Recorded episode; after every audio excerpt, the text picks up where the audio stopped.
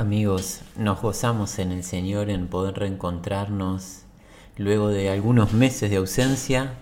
Eh, el Señor nos ha abierto puerta para continuar juntos eh, tras las huellas del Maestro Jesús en el Sermón del Monte, en este Sermón de la Montaña, donde Él está legislando la ley del reino de los cielos.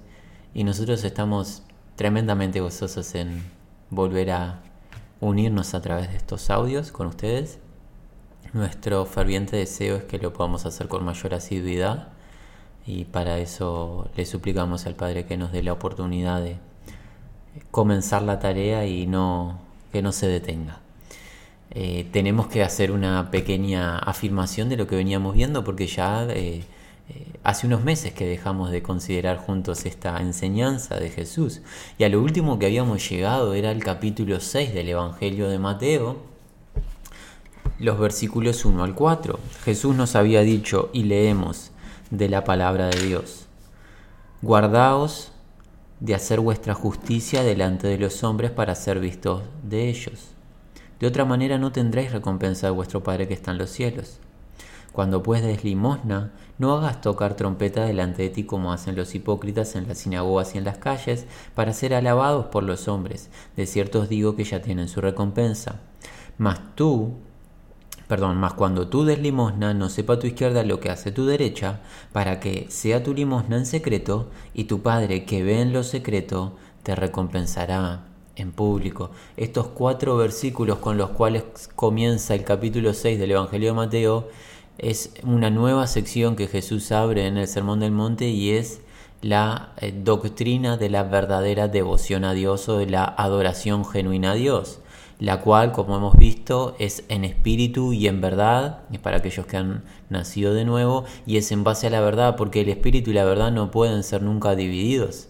El espíritu nos guía a toda la verdad. Y, los, y el Padre Celestial está buscando adoradores que le adoren en espíritu y en verdad.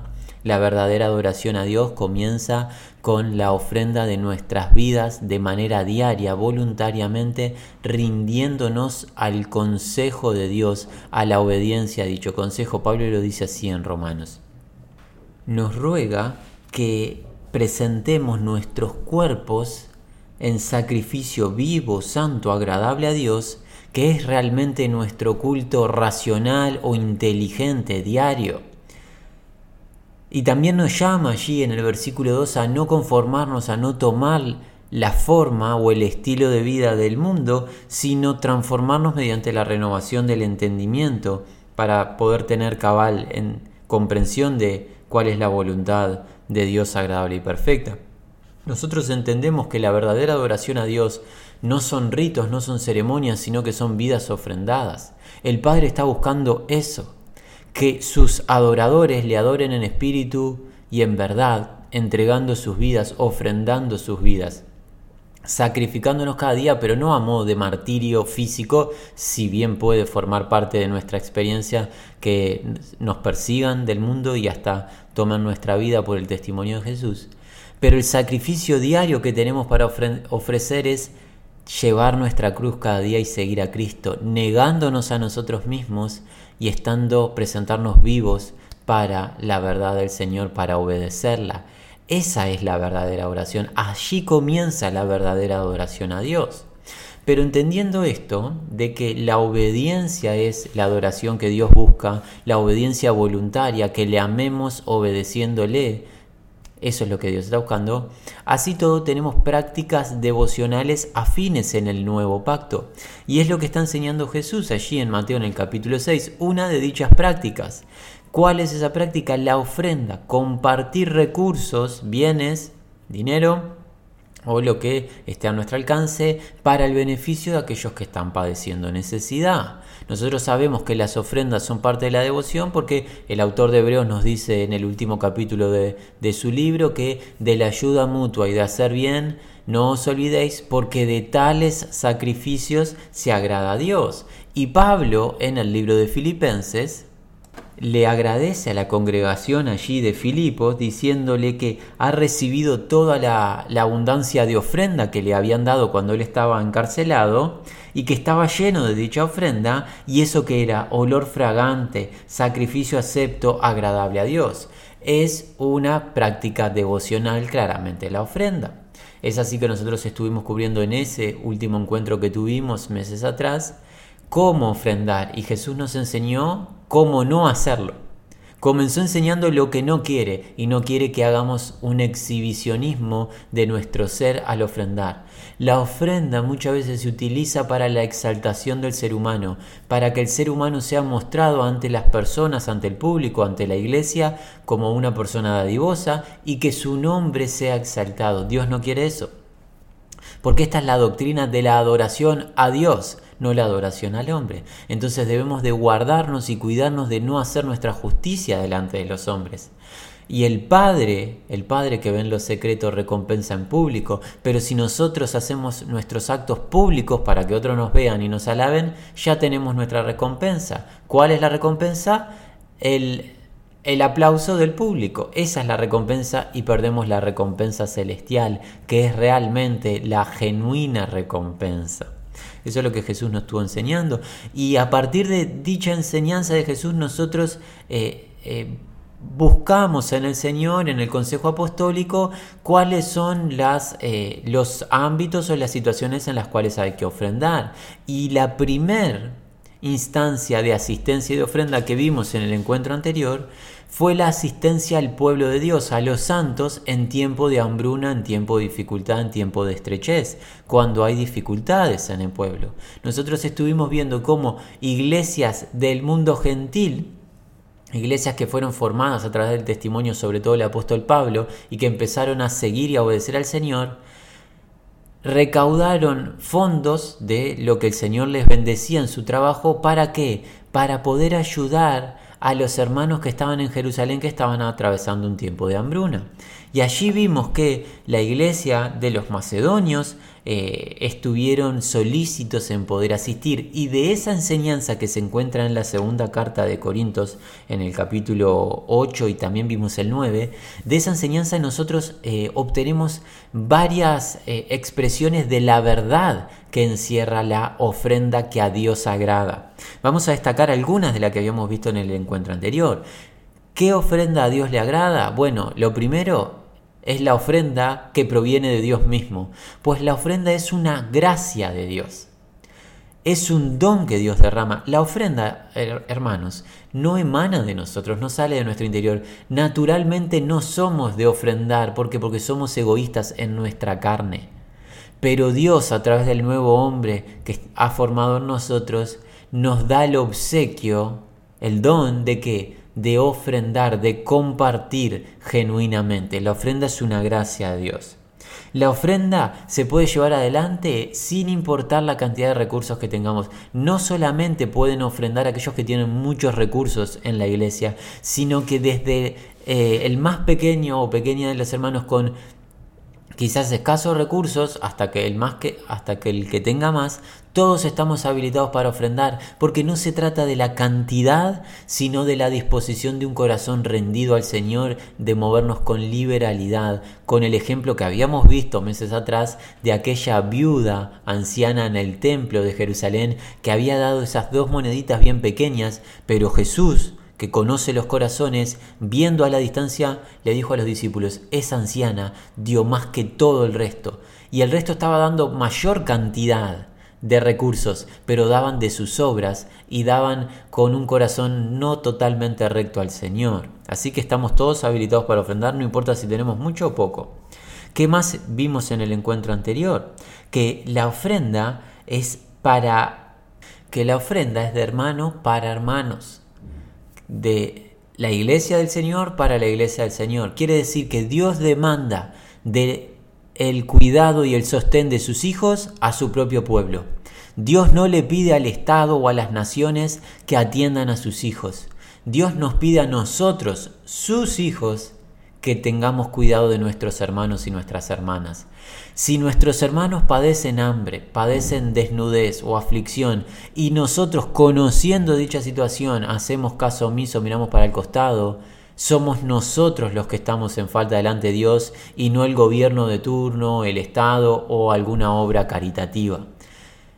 Nosotros somos responsables de atender al pueblo de Dios y esta debe ser una verdad que el Espíritu Santo nos debe convencer, hermanos. Tenemos que ser sensibles y permitirle al Espíritu que renueve nuestra mente e identificarnos con el pueblo de Dios y con los padecimientos del pueblo. Porque el día de mañana puede ser que padezcamos nosotros y necesitemos nosotros a hermanos o hermanas que nos asistan en nuestras tribulaciones. Así que pidámosle al Señor gracia en esto, claro que sí. También habíamos visto que la ofrenda eh, debe ser, eh, podemos aprender a imitar a aquellos que fueron hallados fieles, como los hermanitos en Macedonia, pero como quien, como el Señor Jesús. El Señor Jesús fue el mayor dador que tuvo jamás este universo. ¿Por qué? Porque Él se vació a sí mismo para enriquecernos a nosotros espiritualmente. El ejemplo de Jesús nos tiene que servir a nosotros para la ofrenda material, de que Jesús se despojó a sí mismo para enriquecer a los redimidos, salvándoles. Nosotros para ofrendarnos vamos a tener que despojar de nuestros deseos, decir, bueno, yo tengo estos recursos para comprarme tal o cual bien, para disfrutar. Si nos volvemos personas que quieren disfrutar de sí mismos y de compras y compras y compras, nunca vamos a encontrar espacio para compartir. Aprendamos de Jesús y aprendamos de la iglesia en Macedonia que en abundante pobreza dieron aún más allá de sus fuerzas para el beneficio de los hermanitos en Jerusalén. Tremendos ejemplos, el de nuestro gran Señor, pero también el de la, de la iglesia en Macedonia. Así que tenemos que imitar la fe de nuestros hermanos y mirar los que se conducen rectamente en el Señor. Habíamos visto también que la ofrenda es para equiparamiento. ¿Qué quiere decir? Que si hay un grupo de hermanos que están en, tiempo de hambruna, están en un tiempo de destitución de todo bien, el resto de los hermanos que están pasando un tiempo de bonanza, bajan su nivel económico un poco para asistir a los que no tienen, para que esos que no tienen suban su nivel, su situación precaria o indigna a una situación digna. Y se, y se, sucede que en la iglesia hay equiparamiento en este tiempo de hambruna o de dificultad climática que haya podido llegar a la tierra. Lo que hay es equiparamiento. Los que comparten porque tienen no dejan de tener, o sea, no pasan a la pobreza, eso sería absurdo, sino que bajan un poquito su condición económica para que los hermanitos que están en esta situación extrema pasen de esta condición precaria a una condición digna para equiparamiento, no para que uno tenga superabundancia y el otro no tenga nada o viceversa. También vimos que la ofrenda, esto es muy importante, debe ser ministrada por varones irreprensibles. Aquellos que lleven adelante la asistencia y se consagren a la tarea de administrar los recursos ofrendados por la iglesia tienen que ser varones irreprensibles, como tenemos las referencias en el libro de Hechos, cuando se eh, busca de parte de los apóstoles en la primitiva iglesia de los siete diáconos, como también vemos a Pablo en Segunda de Corintios dando referencias de eh, su hermano colaborador Tito. Es importante presentar las credenciales de verdaderos hermanos que ha sido probada su fe. Porque, ¿Por qué esto? Sería la pregunta. Hagámosla, el ejercicio de preguntarnos, ¿por qué es tan importante las credenciales de un verdadero hermano? Porque nuestro corazón es engañoso. Y el que piensa que no tiene un corazón engañoso está confundido. Jesús nos dijo que dentro del corazón del hombre salen las inmoralidades sexuales, pero que también sale las avaricias, todo mal deseo proviene del corazón, entonces alguien que realmente no ha nacido de nuevo, alguien que no está siendo transformado por el poder de la resurrección de Cristo, cuando vea recursos y vea una gran suma de recursos que se le ponen delante, se va a ver tentado a quedarse con esos recursos y eso traería un tremendo, tremendo, una tremenda mancha al nombre del Señor. El Señor sería blasfemado por nuestra mala conducta. Y no debe suceder. Por eso los hermanos varones que ministran las ofrendas deben ser irreprensibles. ¿Qué más vimos en el encuentro anterior acerca de la ofrenda? Que debe ser realizada con alegría, porque Dios ama al dador alegre. Dios no busca eh, presionar o empujar a que ofrendemos a modo de exigencia como un tire y afloje con el Señor, sino que Él quiere que con alegría nosotros compartamos de la ofrenda, como los hermanitos en Macedonia. Rogaron para que Pablo les permitiese compartir más allá de lo que podían incluso.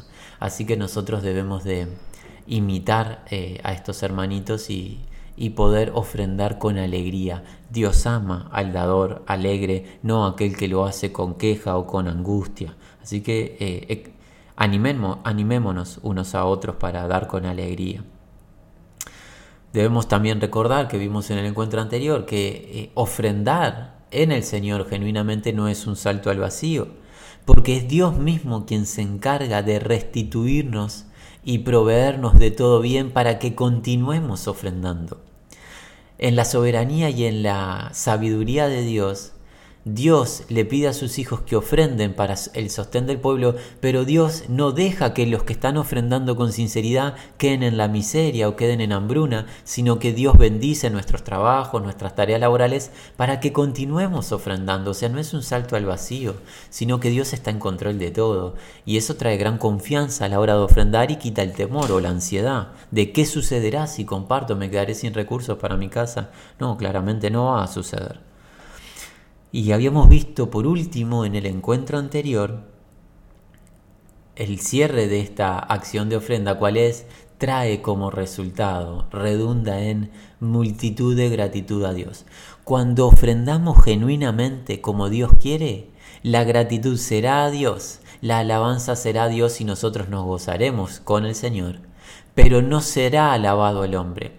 Si al nosotros ofrendar recibimos alabanzas, algo hicimos mal porque le estamos quitando la gloria a Dios. Y recordemos, estamos en la doctrina de la adoración a Dios. Bien, esta ha sido una pequeña afirmación de lo que vimos en el encuentro anterior y ahora vamos a pasar a compartir un poquito más de la ofrenda de un nuevo grupo de, eh, que necesita asistencia en el Señor. Pero antes de ello vamos a encomendarnos para que el Señor nos guíe en estos breves minutos. Padre Santo, te agradecemos por la oportunidad que nos concedes de volver a encontrarnos a través de este medio digital. Gracias Señor, eres bueno. Gracias porque aún tenemos libertad en esta región del sur eh, de poder compartir tu palabra y, y aún tenemos ese privilegio de hacerlo libremente. Nadie eh, mengua nuestro tiempo de hablar, nadie nos priva de poder congregarnos y es un tremendo privilegio que sabemos que quizás no dure mucho. Pero por ahora, mientras dura, estamos muy agradecidos y queremos aprovechar bien ese tiempo y te queremos pedir, Señor, nos guíes en este encuentro para que tu Espíritu hable a través de nosotros y que, y que crezcamos en la verdadera adoración a ti mediante las ofrendas que es lo que a ti te agrada. En el nombre de Jesús. Amén. Bueno, nos podemos plantear una pregunta sencilla y es, ¿solamente debemos ofrendar cuando hay tiempo de hambruna? Bueno, justo ahora estamos en medio de una pandemia, se han, se han perdido muchos eh, puestos laborales, entonces como que estamos en un tiempo donde nosotros podemos vernos sensibilizados a ayudar eh, a hermanos, hermanas, claramente, que hayan perdido su puesto de trabajo. Es más que probable que sea un tiempo donde este tema esté afín a nosotros. Pero vamos a suponer que estamos tres años atrás y la pandemia no había llegado y en nuestra región no hay gran dificultad eh, laboral, los puestos de trabajo están firmes, todo aquel que quiere trabajar tiene un puesto laboral disponible y aquel que se esfuerza puede sostener un hogar con el esfuerzo de sus manos. Si no hay hambruna, si no hay una catástrofe climática, no hay necesidad de ofrendar.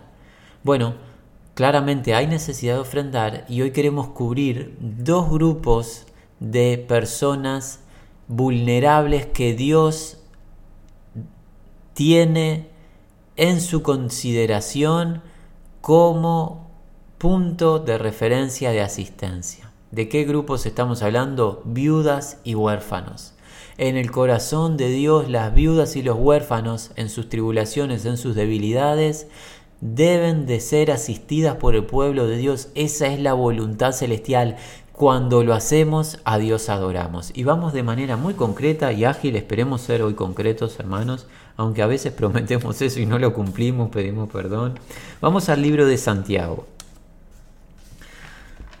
El hermano Santiago nos dice en su carta, en el primer capítulo, en el versículo 26 y 27. Santiago dice, si alguno se cree religioso entre vosotros y no refrena su lengua, sino que engaña su corazón, corazón, perdón, la religión del tal es vana. La religión pura y sin mácula delante de Dios el Padre es esta: visitar a los huérfanos y a las viudas en sus tribulaciones y guardarse sin mancha del mundo. Santiago traza una diferencia concreta entre aquel que se cree religioso de los verdaderos seguidores de la única religión válida que es la fe en Cristo Jesús. Aquel que se cree devoto o piadoso y no gobierna su lengua, tiene una religión vacía o vana, que es lo que Santiago nos dice en el versículo 26. En cambio, y nuestro centro de atención es el versículo 27, en cambio, hay una religión sin mancha, hay una religión que no es vacía, hay una religión que no es vana, hay una religión inmaculada. ¿Cuál es Santiago? Él la va a resumir de manera concreta. Visitar a los huérfanos y a las viudas en sus tribulaciones y guardarse sin mancha del mundo. Esta palabrita visitar no es simplemente hacer una visita de paso a una persona, sino es estar en, un, en una situación de cercanía. Es una acción de ver, de examinar la experiencia de las viudas y huérfanos, es tener en conocimiento qué están atravesando, por ende es compartir tiempo con ellos. Y al saber de sus tribulaciones y sus necesidades, estar pronto para cubrirlas. La genuina religión delante de Dios, la genuina devoción delante de Dios es estar cercano a las viudas y los huérfanos en sus tribulaciones y cubrirlas y poder asistirles para que nada le falte. Y esto no es novedad del Nuevo Testamento o del Nuevo Pacto. Esto lo ha revelado Dios desde la antigüedad. En el antiguo pacto para con los hijos de Israel, Dios demostró que Él tiene un cuidado eh, sensible por las viudas y los huérfanos, que Dios en su sabiduría sabe que las viudas y los huérfanos son vulnerables y que no tienen la fortaleza de poder salir adelante por sí mismos. Esto lo vemos en algunos pasajes, por ejemplo, vayamos al libro de Deuteronomio, en el Pentateuco, perdón.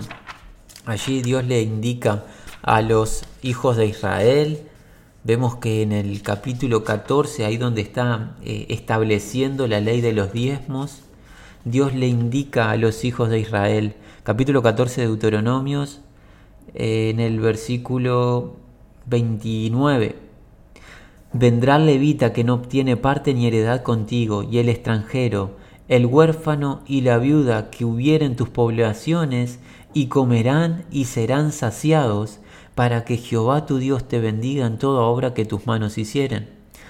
Los judíos debían de permitir que las viudas y los huérfanos se alimentasen de sus cosechas y de sus tierras. No podían impedírselo. ¿Por qué? Porque las viudas y los huérfanos no tienen la capacidad de eh, saciarse a sí mismos, no tienen cómo realmente salir adelante. Por eso los hijos de Israel tenían que considerar a estos dos grupos, viudas y huérfanos, además de otros que también se nombran, pero no es nuestro epicentro de, no es nuestro foco de atención las viudas y los huérfanos no les podían limitar el acceso al alimento en su tierra, sino que por el contrario se lo tenían que permitir. Adelantémonos, por ejemplo, al libro de Job. Job está en este momento al cual vamos a acceder ahora nosotros, está defendiéndose eh, un poco de manera necia delante del Señor, pero él está presentando defensa porque él en su consideración no, había hecho ningún daño para, eh, ser, para estar experimentando las aflicciones que estaba experimentando y ciertamente tenía razón en eso, de que no había cometido transgresión. Y parte de la defensa que él plantea en el capítulo 30, y esto se encuentra en el capítulo 31, Dice en el capítulo 31, versículo 16, si estorbé el contento de los pobres, perdón, si estorbé el contento de los pobres, e hice desfallecer los ojos de la viuda, si comí mi bocado solo, y no comió de él el huérfano. Job está planteando defensa delante de Dios diciendo, si hice estas cosas, entonces soy culpable.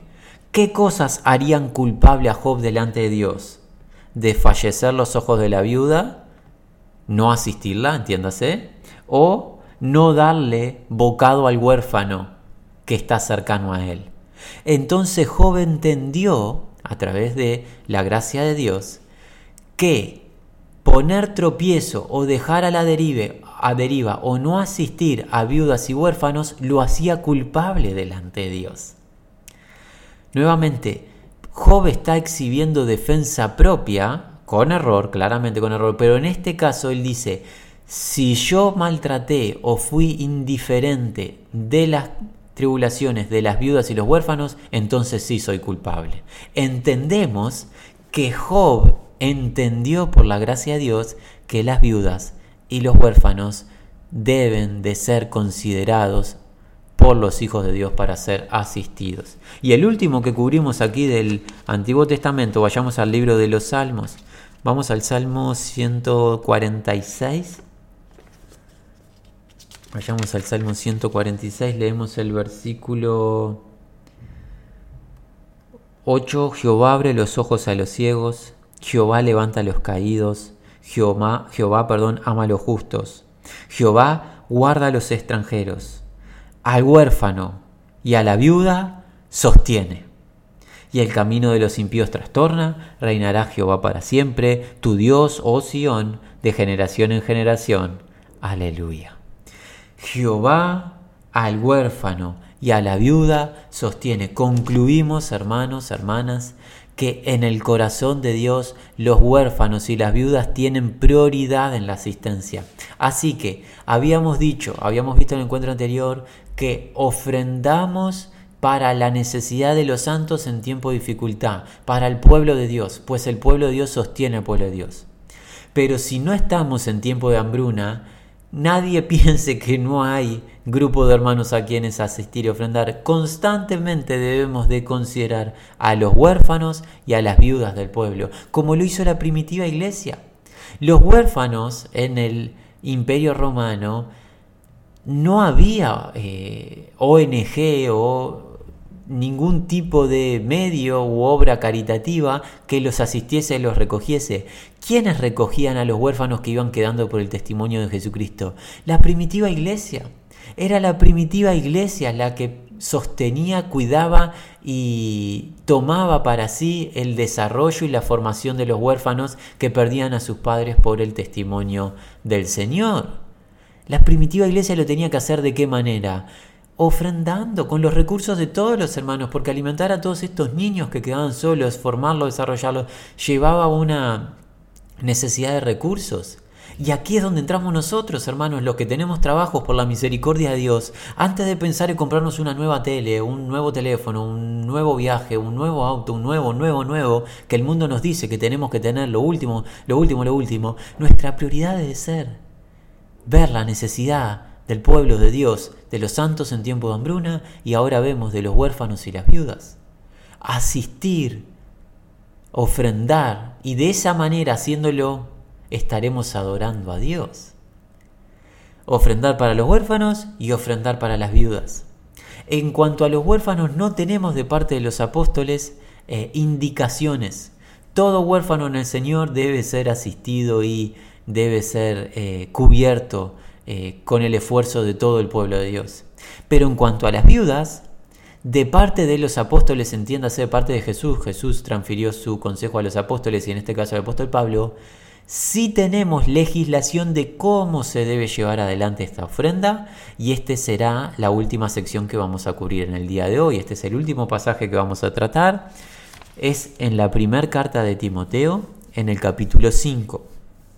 Leemos a partir del versículo 3. El apóstol Pablo le dice a Timoteo, honra a las viudas que en verdad lo son Declaración, perdón, en modo imperativo, entiéndase, es una orden para Timoteo y como Timoteo tenía la función de enseñar en las iglesias, es una orden para nosotros. Nosotros estamos siendo enseñados a través de esta carta de Timoteo que Pablo le escribió al joven Timoteo.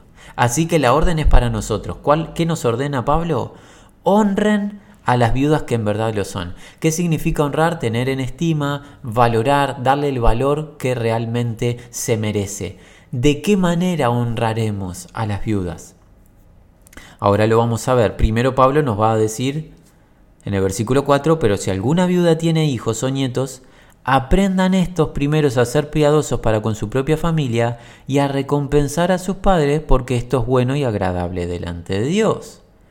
Mas la que en verdad es viuda y ha quedado sola, espera en Dios y es diligente en súplicas, oraciones, noche y día, pero la que se entrega a los placeres viviendo está muerta mandas también estas cosas para que sean irreprensibles, porque si alguno no provee para los suyos y mayormente para los de su casa, ha negado la fe y es peor que un incrédulo.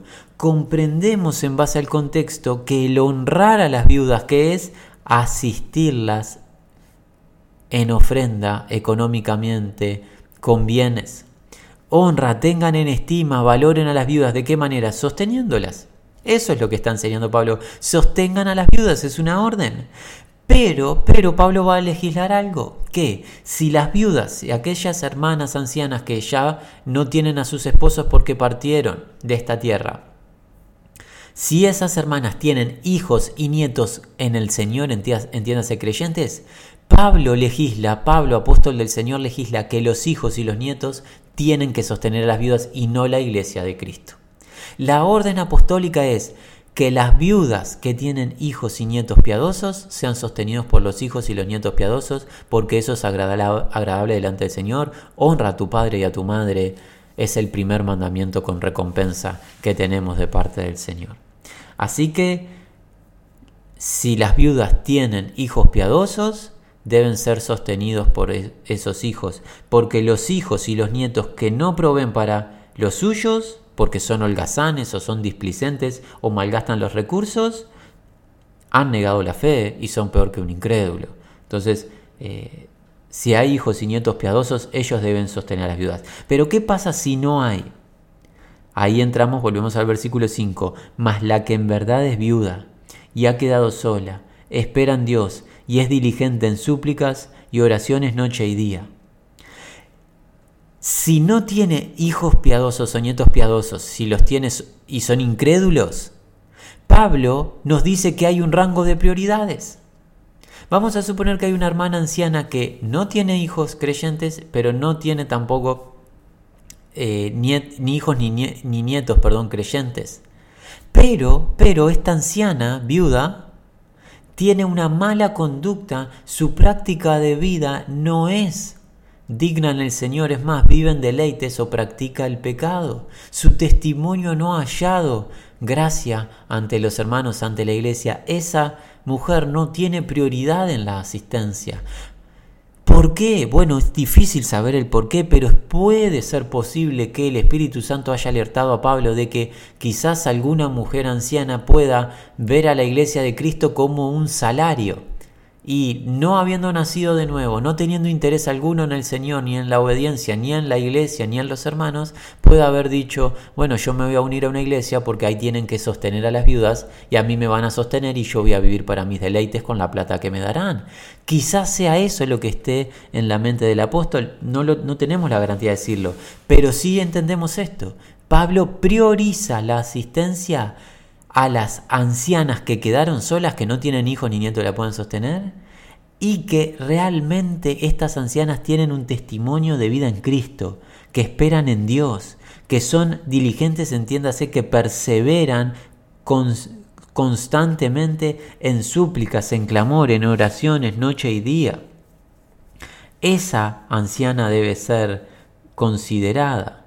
Pasemos al versículo 9 sea puesta en la lista, en la lista de ofrendas o de asistencia, sea puesta en la lista solo la viuda no menor de 60 años, que haya sido esposa de un solo marido, que tenga testimonio de buenas obras, si ha criado hijos, si ha practicado la hospitalidad, si ha lavado los pies de los santos, si ha socorrido a los afligidos, si ha practicado toda buena obra.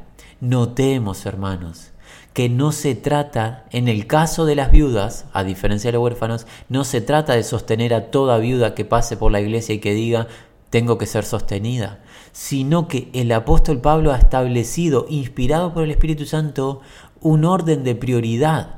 Dado que los recursos son limitados, no tenemos recursos ilimitados en las iglesias, tenemos que administrarlos sabiamente y tienen prioridad las viudas, las ancianas, las, aquellas que son mayores de 60 años y que tienen una conducta irreprensible en el Señor. Quiere decir que manifiestan vida en Cristo. No simplemente palabras lisonjeras, sino vida, súplica en oración, hospitalidad, atender a los santos, lavar sus pies, hacer obras, criar hijos, entiéndase, formar hijos piadosos. El cuadro que muestra el apóstol es de una mujer que se consagró al Señor. Ella, esa hermana, tiene prioridad y esa hermana tiene que ser puesta en una posición digna de honra en medio de la iglesia. La orden, cuando tenemos ese tipo de hermanas en medio de nuestro, ¿cuál es la orden del apóstol Pablo? Honren a esa hermana o a esas hermanas, ofrenden para con esas hermanas. Pasemos, adelantémonos por favor hasta el versículo 16 donde Pablo afirma lo que dijimos acerca de los hijos piadosos que sostengan a las viudas? En el versículo 16 Pablo dice, si algún creyente o alguna creyente tiene viudas, que las mantenga y no sea grabada la iglesia, a fin de que haya lo suficiente para las que en verdad son viudas. Y así es como vemos y cubrimos en el Señor la ofrenda para los huérfanos y viudas. Hemos visto un segundo grupo de asistencia en esta práctica devocional, en esta práctica de adoración a Dios, de ofrendar recursos, bienes, eh, vimos que el Señor nos indica que los huérfanos y las viudas tienen prioridad en la asistencia. Los huérfanos no se nos eh, marca de parte de los apóstoles ningún tipo de eh, indicación eh, o característica para asistir a los huérfanos. Todos los huérfanos deben ser asistidos en la iglesia de Cristo, todos los que llenan la iglesia del Señor. En cambio, las viudas sí nos ha dicho Pablo que hay un eh, rango de prioridades. Las viudas que han superado los 60 años, que son verdaderamente hijas de Dios consagradas al Señor, que no tienen familia en Cristo que las pueda sostener, que se han dedicado a orar, a suplicar, a hospedar, a lavar los pies de los santos, a formar hijos piadosos, pero que ahora ya no están, quizás no están en la tierra porque eh, también el Señor los llamó y no, ya no están más para sostenerla. Ese tipo de viudas debe ser puesta en prioridad para que la iglesia de Jesucristo no quede totalmente escasa de recursos y podamos seguir realizando la tarea del Señor. Hermanos, animémonos unos a otros a poder hacer eh, esta acción con liberalidad, a poder agradar al Señor en esto, a poder adorar al Señor en esto, sabiendo que eh, la vida del hombre no consiste en los bienes que poseemos. El mundo nos enseña cada día a tener, tener, tener más y más y más.